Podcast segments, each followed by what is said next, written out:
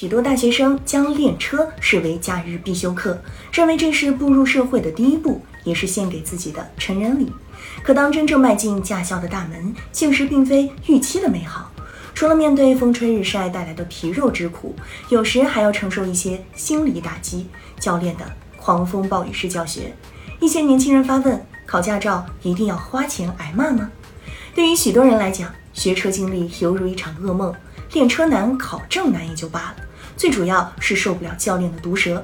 以前学员未拿到驾照，往往忍气吞声，助长了某些教练的嚣张气焰，使得狂风暴雨式教学成为行业潜规则。可如今，个性张扬的零零后不愿再忍受，开始采取反抗、维权等方式对驾校进行整顿了。显然，这是一个好现象。表明消费意识觉醒，学员对驾校有了更高的要求，驾培行业需要做出新的转变。很多人在回忆学车时，都忍不住要吐槽教练，认为自己是消费者，花钱学车还要挨骂，实在是不值得。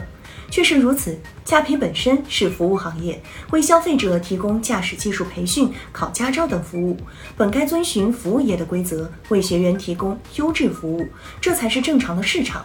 然而在现实中却反过来了。花钱学车的消费者不仅未能享受到上帝待遇，反而经常遭到教练辱骂，甚至于骚扰、非礼等，真是岂有此理！部分教练的教学能力综合素养较差，习惯于毒舌和狂风暴雨式教学，在教学过程中缺乏耐心和关爱。对于学员的错误，往往采取简单粗暴的批评和责骂，出发点是加快教学进度，希望学员能够快速掌握驾驶技能、驾考合格，并在驾驶过程中保持高度的警觉性和应变能力。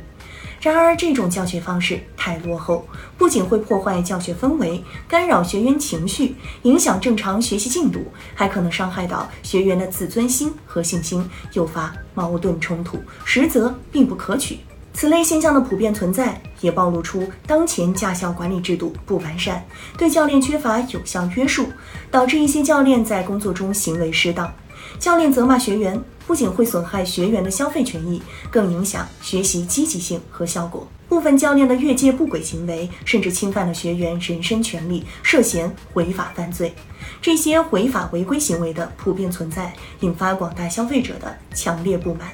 整个驾培行业的声誉和形象受到损害，进而影响到行业发展。花钱学车还挨骂的反常现象，已经到了必须加以解决的时候。驾校应加强对教练的管理和培训，提高教练的专业素养和职业道德，由拼价格转为拼服务，建立完善的投诉机制，学员可及时反馈投诉教练的不当行为，并得到合理的解决。监管部门应加强对驾培行业的监管，完善相关法律法规，对教练的不当行为依法惩处，严重者可施以行业进入。如此，在多方努力下，共同推动驾培行业升级进化，提供更好的学习环境和优质服务，让学员轻松快乐的学车。